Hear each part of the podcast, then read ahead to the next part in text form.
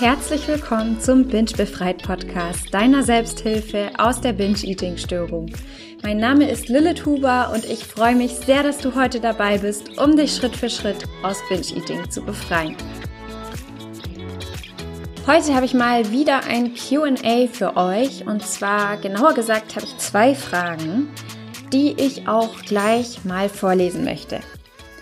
Meine Essstörung ist auf meiner Work-and-Travel-Reise in Neuseeland so richtig ausgebrochen. Ohne deinen Podcast hätte ich sicher abgebrochen.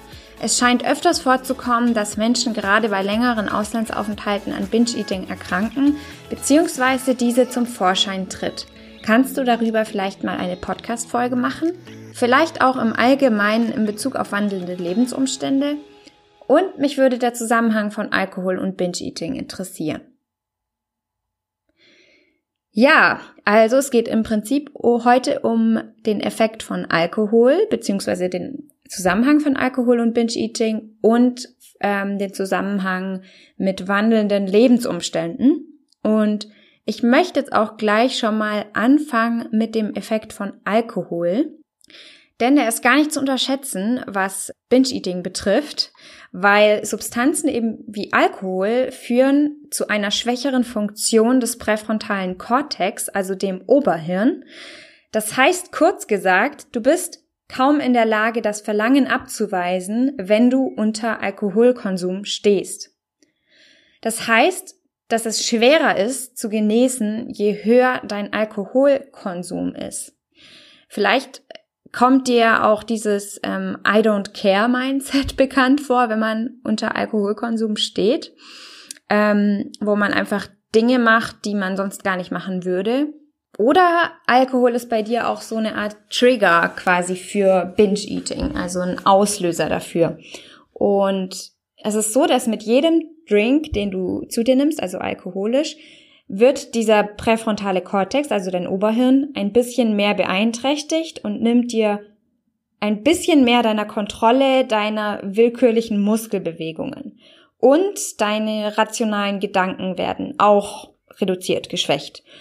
Und ähm, auf das Unterhirn hat Alkohol aber den genau gegenteiligen Effekt. Also anstatt es zu beeinträchtigen, verursacht Alkohol Dopaminausschüttung, was wiederum das Belohnungszentrum aktiviert und das könnte dann bei einigen von euch wiederum eine Verstärkung des Binge-Verlangens auslösen. Also mit diesem Wissen über den Effekt von Alkohol und auch abgesehen von den gesundheitlichen Auswirkungen ist es natürlich am besten, Alkohol zu vermeiden. Trotzdem ist es aber auch mit Alkoholkonsum möglich, ja, von Binge-Eating zu heilen, weil man trotz, sage ich mal, betrübtem Bewusstsein, wenn man eben Alkohol getrunken hat, kann man immer noch auf seine Selbstkontrolle zurückgreifen und Nein zu Binge-Eating sagen. Und dazu auch noch mal ein Beispiel. Ähm, es gibt nämlich auch, wenn man betrunken ist, Dinge, die man einfach niemals tun würde. Also man hat immer irgendwelche Grenzen, über die man niemals drüber gehen würde. Das wäre zum Beispiel Autofahren. Ich weiß, es gibt auch einige, die unter Alkoholkonsum Auto fahren, aber das war jetzt nur ein Beispiel. Genau, also wenn du dich dazu entschließt, während der Binge-Eating-Genesung etwas zu trinken, wenn du nicht auf Alkohol verzichten möchtest, aber gleichzeitig auch von Binge-Eating genesen möchtest, dann muss Binge-Eating quasi zu einem dieser Grenzen werden, zu einem der Dinge, werden, die du niemals tun würdest, auch nicht unter Alkoholeinfluss. Und ja, genau. Wenn du aber feststellst, dass Alkohol ein extrem großer Trigger-Auslöser für deine Binges ist, dann macht es natürlich Sinn, so lange nichts zu trinken, bis du dich stark und stabil genug fühlst, das Verlangen abzuweisen, auch unter Alkoholeinfluss. Und dann kannst du graduell beginnen, wenn du möchtest, Alkohol wieder zu konsumieren. Eben auch erstmal nur kleine Mengen und das kannst du dann wieder quasi anfangen zu steigern. Und ja, dieser Rat ist natürlich äh, auch jetzt nur für diejenigen gedacht, die keine Probleme haben äh, mit Alkoholkonsum und nicht für diejenigen, die ihren Alkoholkonsum überhaupt nicht mehr unter Kontrolle haben. Genau, so viel zum Thema Alkohol. Ähm, zum Thema wandelnde Lebensumstände. Das ist natürlich so eine Sache, die können wir einfach nicht vermeiden. Also es wird immer, das Leben wandelt sich jeden Tag und es wird sich immer verändern und da haben wir einfach nicht immer Einfluss drauf. Und der Umstand beziehungsweise das Umfeld, in dem wir uns befinden, spielt natürlich auch eine sehr große Rolle, vor allem wenn man aus emotionalen Gründen Binge-Eating hat. Also wenn man sich in einem Umfeld oder in einer neuen Situation nicht wohlfühlt, dann kann es natürlich auch einen Effekt darauf haben, dass dann das Binge-Eating verstärkt wird, einfach weil man überfordert ist. Oder eben in der Frage ist ja das Beispiel, dass sie nach Neuseeland gegangen ist und dass da dann das Binge-Eating extrem stark geworden ist.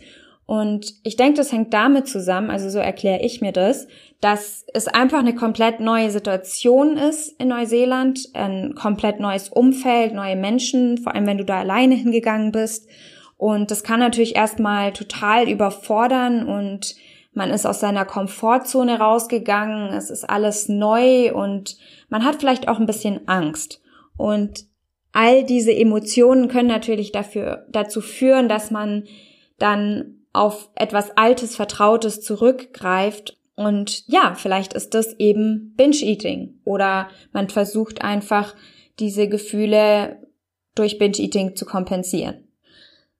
Ich denke aber, dass gerade solche neuen Situationen auch ähm, nicht unbedingt dauerhaft sind, sondern dass wenn man eben in so eine neue Umgebung kommt, dass, dass, dass, dass sich das dann auch von Zeit zu Zeit ähm, widerlegen wird.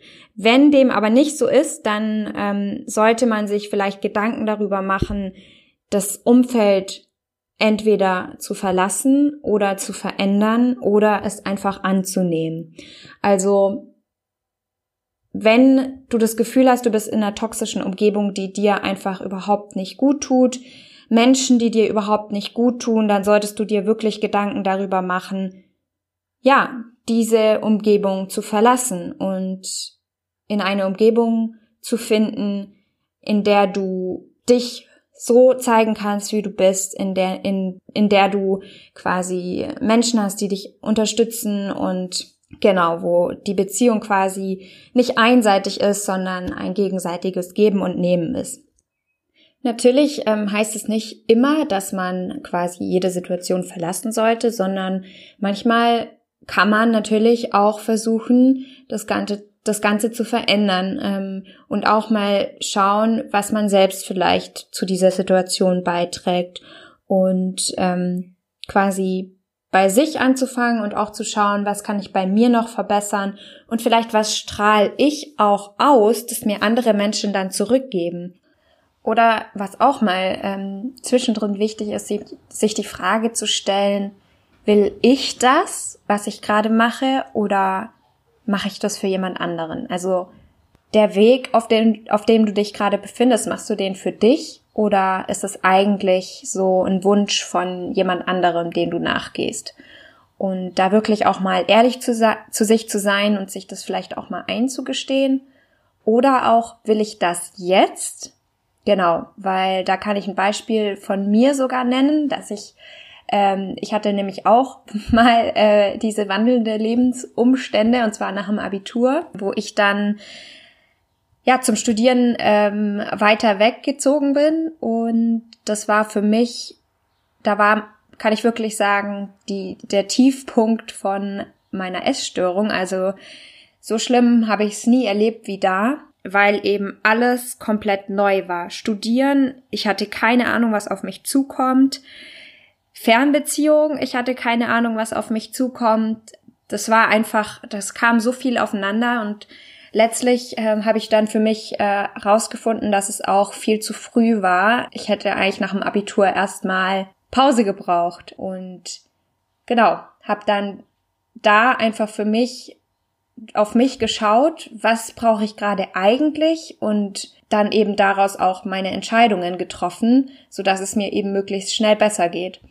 Und ja, eben meistens sind solche Extremen, die dann äh, quasi bei so wandelnden Lebensumständen da sind, wenn die eben, ich glaube, temporär ist es normal, dass man, wie ich ja schon gesagt habe, dass man eben sich erstmal einleben muss und sich an die neue Umgebungssituation und so weiter gewöhnen muss. Aber wenn man halt merkt, okay, eigentlich es tut einem überhaupt nicht gut und auch nach längerer Zeit nicht, dann sollte man sich wirklich mal überlegen, ob man sich auf dem richtigen Weg befindet. Genau. Und ja, auch zum Thema Beziehung. Also Beziehung ist ja auch so ein großes Ding, das einen emotional auch sehr beeinflussen kann, egal ob es jetzt zu einem, die Beziehung zu einem Partner ist oder zu einem Familienmitglied oder zu einer Freundin oder Freund. Kommunikation ist da einfach auch so wichtig und an dieser Stelle möchte ich euch ein Buch empfehlen, das ich sogar zur, zur Zeit selber lese und das mir schon so die Augen ge geöffnet hat. Und zwar heißt das Buch Die fünf Sprachen der Liebe und darin geht es eigentlich darum, ähm, dass jeder eine andere Sprache der Liebe spricht und jeder Liebe auf andere Art und Weise ausdrückt und empfängt als jemand anderes. Und es ist echt super spannend, also nicht nur für jemand, der in einer Beziehung ist, sondern auch ähm, insgesamt quasi, wenn man sich für das Thema mehr interessiert und seine Beziehungen verbessern möchte.